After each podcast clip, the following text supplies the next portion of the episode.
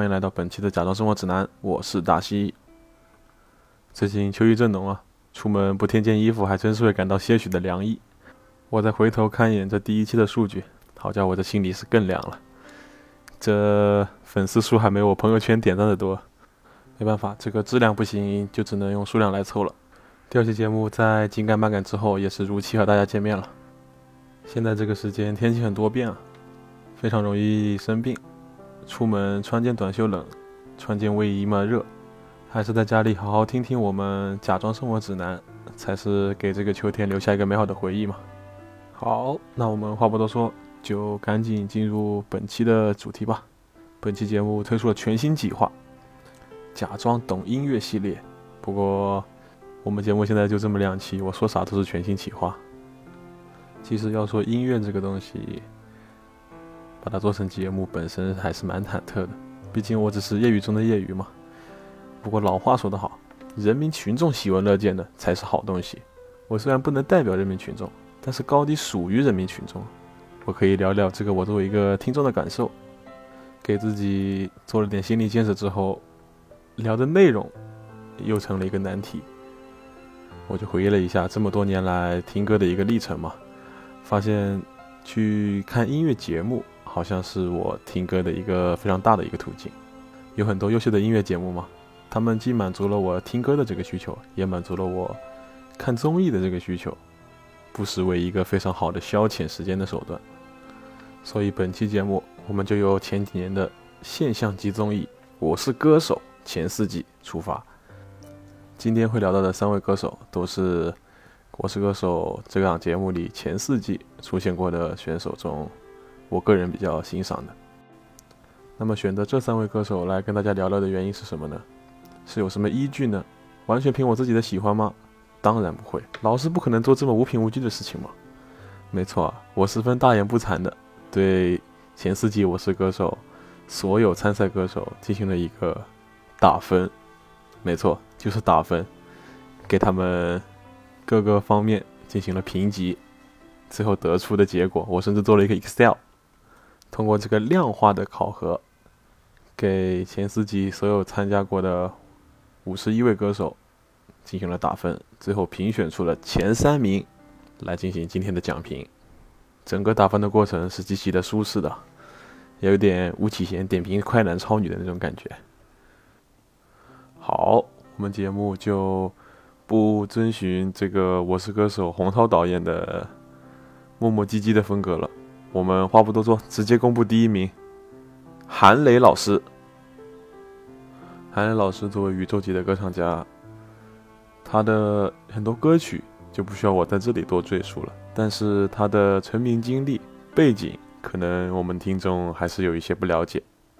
我在这里先给大家简单的介绍一下，韩磊老师是一个蒙古族的歌手，蒙古名读作森布尔。这个少数民族确实是能歌善舞啊。韩磊老师作为歌手的成名史是九十年代非常典型的成功之路。九零年的时候，二十二岁的韩磊老师放弃了铁饭碗，离开了内蒙古歌舞剧团，开启了他的北漂生活。和大多数的北漂歌手一样，韩磊老师刚开始是为歌厅驻唱，同时期还有吴秀波和满文军分别是和平 house 和台湾饭的头牌。韩磊老师凭借他过人的嗓音，在香港美食城也是站稳了脚跟。不过，北漂歌手的持续时间并不长，“是金子总会发光”这句话，好像对韩磊老师来说，并不是特别受用，因为他马上就发光了。一年时间之后，韩磊老师就通过届时北京举办的新人新生歌唱大赛，迅速走入了北京音乐圈，开启了他顺风顺水的音乐生涯。一年之后就发行了宇宙级的歌曲《走四方》，估计各位同学的爸爸妈妈也都能哼哼两句吧。好，在简单介绍了背景知识之后，我们马上开始韩磊老师的分数讲评。首先，第一个评分的维度音色，韩磊老师的音色从来都是深受人民群众的喜爱啊。但是同时最难能可贵的就是，还得到了很多专业人士的认可。帝王之声并非空谈，汉武大帝的所有歌曲全部被韩磊老师一个人包办了。其中《向天再借五百年》这首歌真是宇宙级的大歌了。他的音色在我听起来的确是有一种睥睨天下的味道在里面呢。现在的华语乐坛似乎没有这种类型的音色，音乐审美的变化暂且不谈。韩磊老师这种类型的音色如果再也不会出现，其实也是蛮可惜的一件事。它代表了中国古典传统的一种威严、正道、正统的一种霸气之音吧。在很长一段时间里面。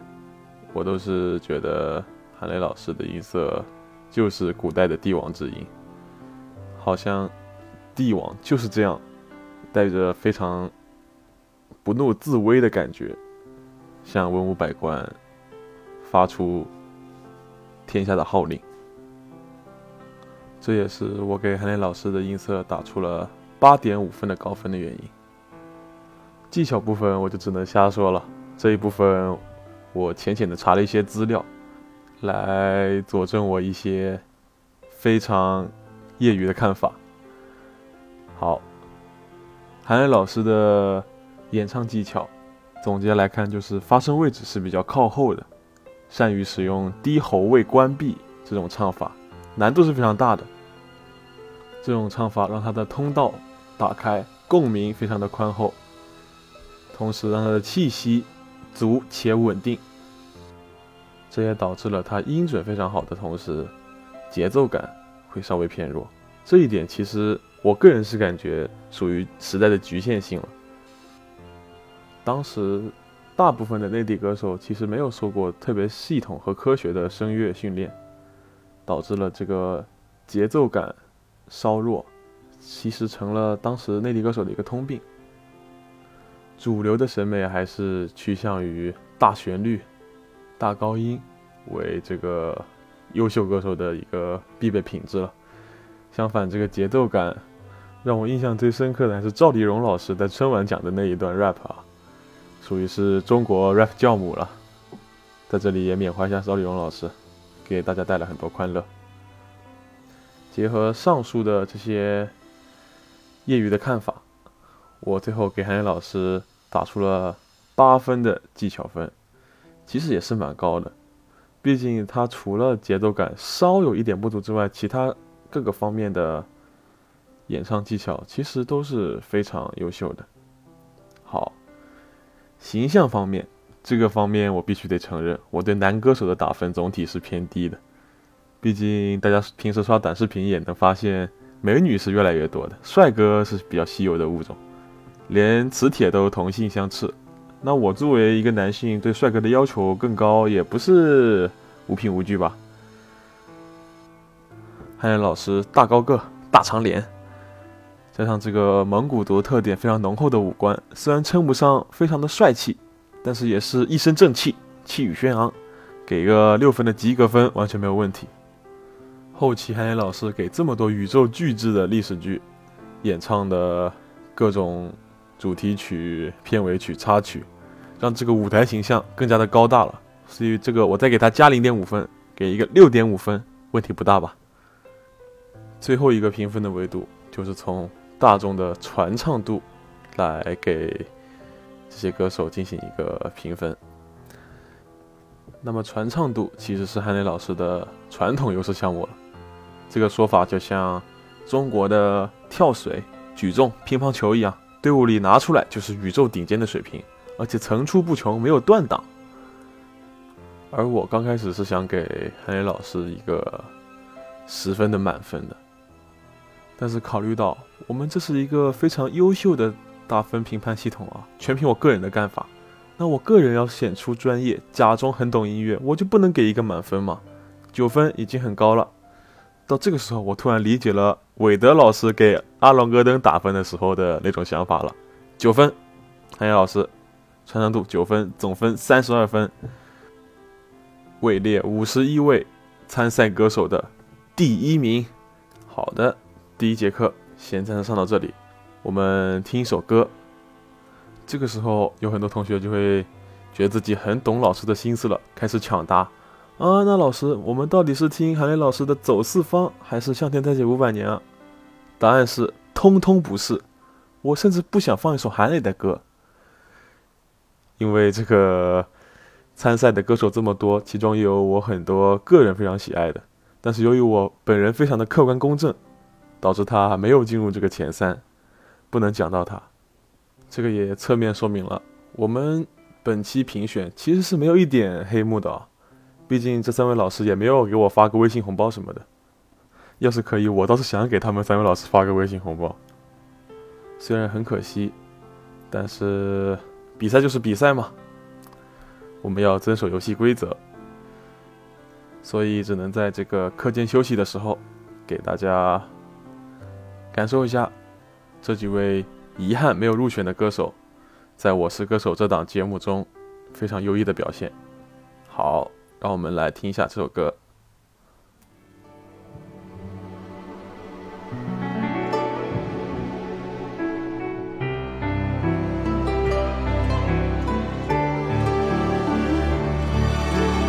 我要带你到处去飞翔，走遍世界各地去观赏，没有烦恼，没有那悲伤，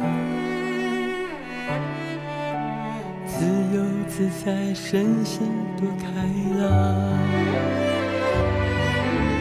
忘掉痛苦，忘掉那地方。我们一起启程去流浪，虽然没有华厦美衣裳，但是心里充满着希望。我们要飞到那遥远地方，看一看这世界并非那么凄凉。我们要飞到那遥远地方，望一望这世界还是一片的光亮。哎呦，真是好歌啊！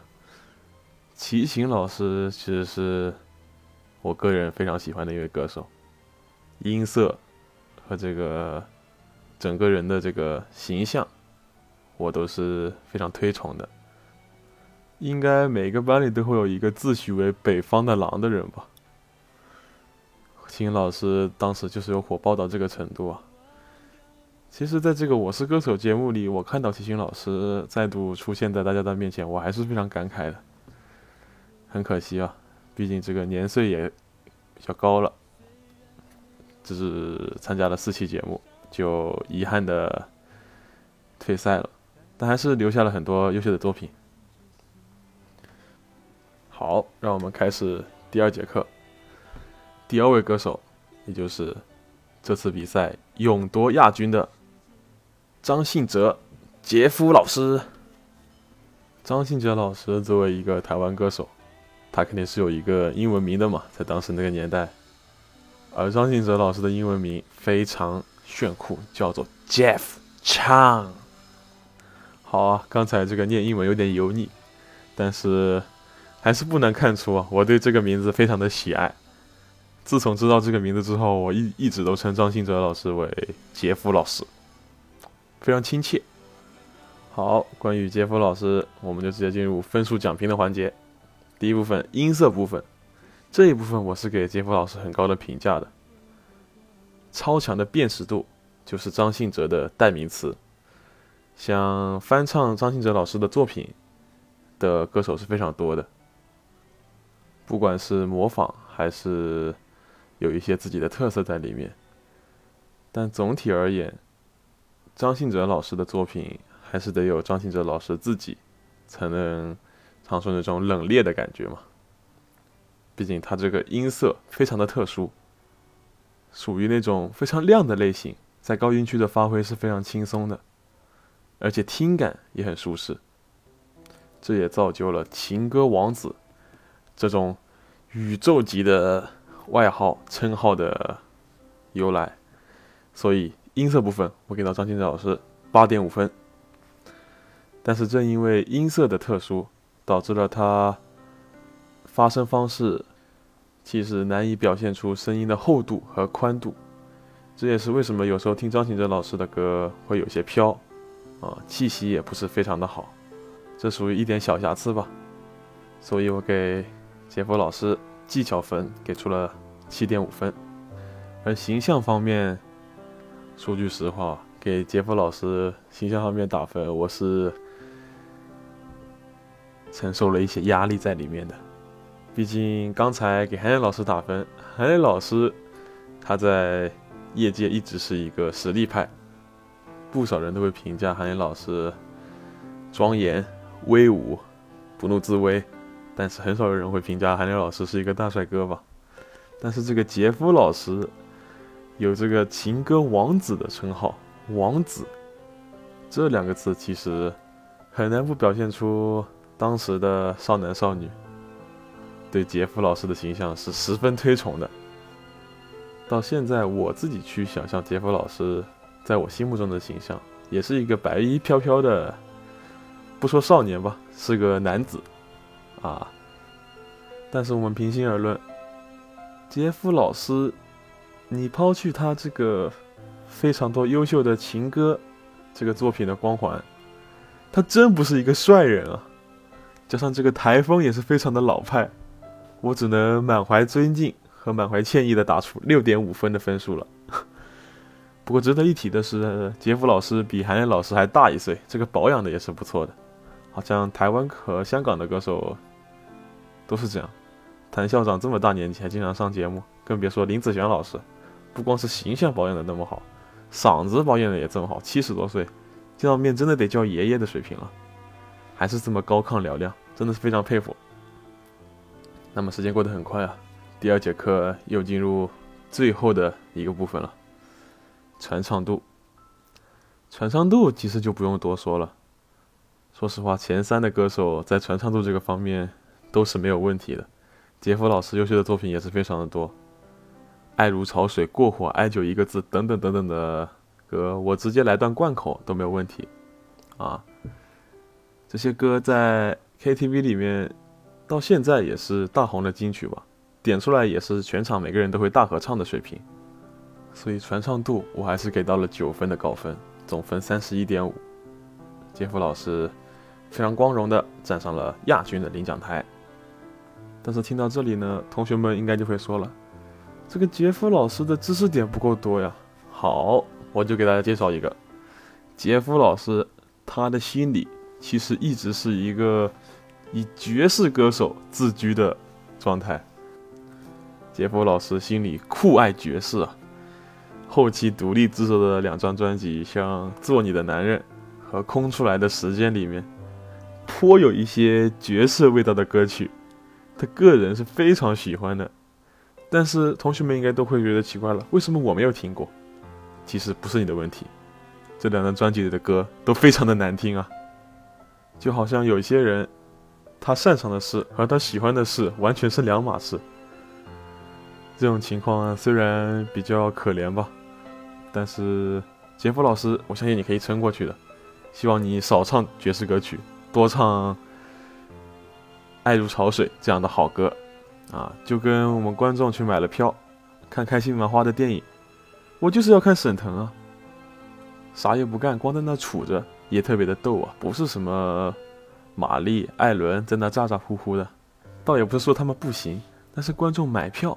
百分之八十的人就是为了看沈腾嘛，所以说希望杰夫老师还是多唱一点人民群众喜闻乐见的。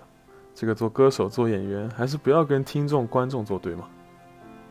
好，啊，快乐的上课时光还是非常短暂，让我们再唱一首歌，来自我的偶像之一李健老师，在我是歌手中唱了一首万晓利老师的《陀螺》。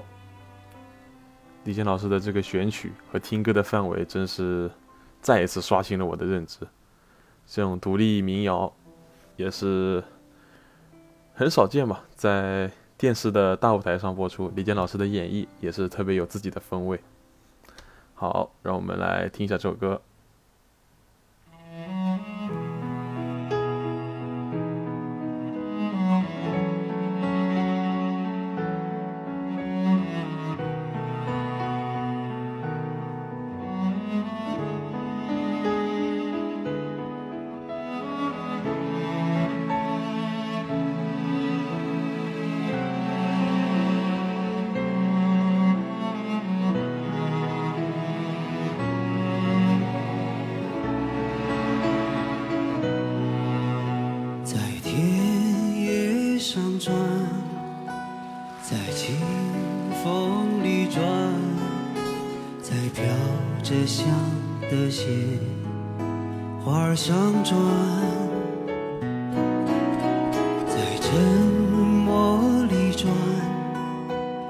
孤独里转，在结着冰的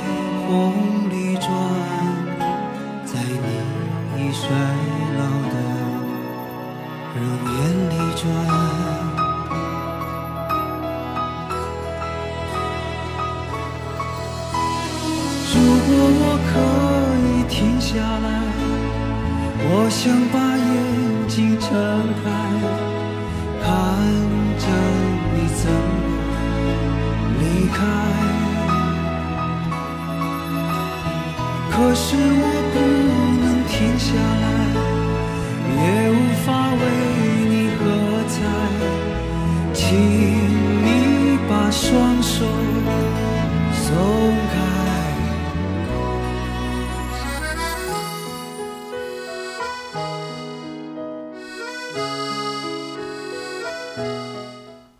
真是好歌，好歌！这首歌在独立民谣界也是相当有知名度的，但是的确很少有这种类型的歌曲会在电视节目上播出，所以李健老师不光是他演唱的水平了，他对音乐的这个审美和这个选曲本身已经让我感到很感动了。以后有机会再单独聊聊李健老师。李健老师对于我而言真的是一个偶像一样的存在了。本届大赛也是忍痛割爱，李健老师差一点就进入了前三，所以我们还是回到本届大赛，进入第三节课，也是今天的最后一节课了，给大家简单的聊一聊邓紫棋老师。首先按照惯例，第一部分还是从音色这个角度去切入。邓老师的音色是非常有特点的，了解的朋友也都知道。邓紫棋老师先天她的下颚就不能咬合，让她的鼻音比一般人都要重一些。但是，正如我刚才所说的，辨识度其实是音色评价中非常重要的一环，所以我给到了八分，非常高的分数。其实总的来说吧，前三名歌手的音色都是各有特点，因为毕竟到了前三名这个层次了，成为一个优秀歌手的前提本身就有。具备极具辨识度的音色，啊，所以这个部分就不细聊了。技巧部分，相较于前面两位老师的技巧，邓紫棋老师的技巧的确是相较于他们是有所不足的。但是我个人仍然是觉得他是被大众所低估的。毕竟作为一个新生代歌手，一个小年轻啊，专业上的成就和技术上的完成度经常会被忽略。作为一个混声能力极为出众的歌手，他的唱功其实已经属于第一梯队了。比如说他的头腔技术，相较于他的胸腔技术，还是略显单薄。所以七分给到邓紫棋老师，是给他留一些进步的空间。呃，这个毕竟达西老师也是看着邓紫棋老师长大的嘛，形象部分就不用多说了，老师个人是非常喜欢的，这个就不避讳了。我们节目虽然在。内地已经大红大紫、如日中天了，但终归没有打入轰空市场。邓老师应该是没有听过我们节目，不算我们学生，所以老师对他的形象非常喜爱也是没有关系的。八分完全不为过。至于传唱度的部分，其实邓老师作为新生代女歌手中的佼佼者，传唱广的歌曲也是非常多的。从刚开始一夜爆火的《泡沫》，到最近有多远都要在一起等等的好歌，估计随便找个。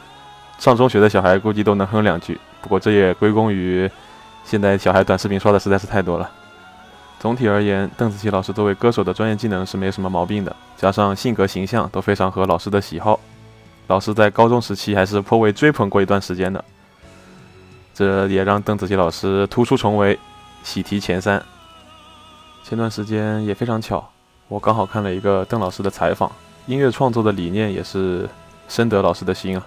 这个很多创作者在创作时很容易陷入所谓商业化的悖论，好像创作大众喜欢的就降低了自己的审美品味，非得创作一些曲高和寡的来体现自己的专业性，甚至对商业化的大哥红哥嗤之以鼻、不屑一顾。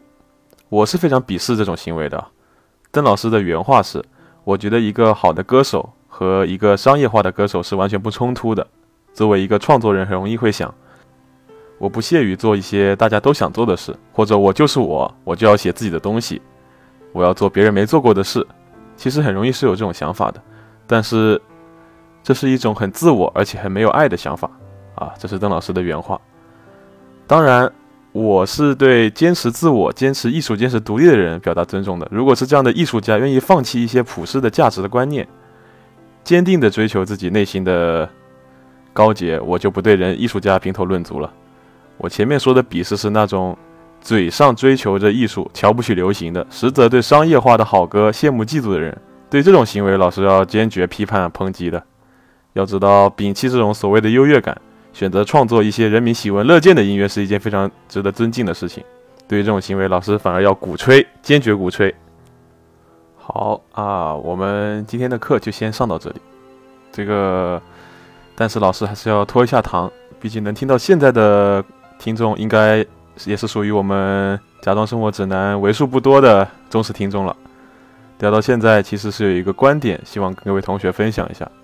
同样要写三千字的听后感，到时候下期来检查。我一直是认为音乐品味是没有高低之分的，但音乐本身是有高下的。之前网络上不是有一段音乐鄙视链的段子吗？听古典的瞧不起听爵士的。听爵士的瞧不起听摇滚的，听摇滚的瞧不起听民谣的，听民谣的瞧不起听流行的，听流行的瞧不起听说唱的。虽然是段子，但是还是能感受到很多人这种所谓的优越感。而我向来是认为音乐品味是没有高低之分的。难道我热爱肖邦、巴赫，真的比喜欢嘻哈音乐的那些人更有一个清澈的灵魂吗？当然不是。无论音乐种类，更不管是表达的家国大爱，还是家长里短，本质上都是情感的抒发嘛。更何况，如今的古典音乐，在从前听来就是流行音乐嘛。莫扎特、李斯特这些人在当时就是大明星，当时那些贵族追捧的样子，其实比起现在来也是有过之而无不及。所以音乐品味完全没有高低之分，只是每个人的审美不同罢了。但是我之所以说音乐本身是有高低之分的，是因为到了如今这个时代，音乐本身的结构、旋律设计和表演者的技巧是可以称之为一个系统的学科的，有着更精密、更科学、更严谨的论证，哪样的音符、哪样的旋律能更符合人类生理上更舒适的听感。当然，这只是我个人有这样一个比较结构主义的观点嘛，我也非常接受各位有不同的看法。不过说到底，我其实是能理解这种所谓有些优越感的想法的。门槛更高、技巧更精妙的音乐类别，想要欣赏，至少是付出了一些时间精力去学习的。那么既然付出了多一分的努力，自然会想要得到多一分的精神享受。最通俗的说法就是，我觉得我学的比你多，我比你知道的多，那我就是比你厉害。但是这种。所谓的优越感是注定不能持久的，更不是积极的正向的，建立在嘲弄他人在某一方面不如你的精神愉悦，注定会随着大众基础的散失而烟消云散的。而这种所谓的精神愉悦，在迅速的土崩瓦解之后，反而会导致精神世界的极度空虚，以及随之而来的济世愤俗，看不惯世上普罗大众的朴素审美。自觉高人一等，目空一切，却不知道自己脚底下仅仅是空中楼阁。所以我很喜欢罗翔老师的一段话：一个农夫来到城市，不懂交通规则，他不是蠢，他只是不太理解什么叫交通规则；一个城里人到乡下，分不清麦子和稻谷，你也不能说他蠢，他只是不太理解。所以真的希望各位同学，遇到了和自己观点不一样的，能够本着一颗求同存异的心，不要带有知识的优越感。这段话也和大家共勉吧。最后，也是小小的假装文艺了一下，给大家推荐这本罗翔老师所著的《圆圈正义》，希望大家不要陷入知识的陷阱吧，以朴素的心去与人交流，面对他人。好，谢谢大家，今天的节目就到这里了，拜拜。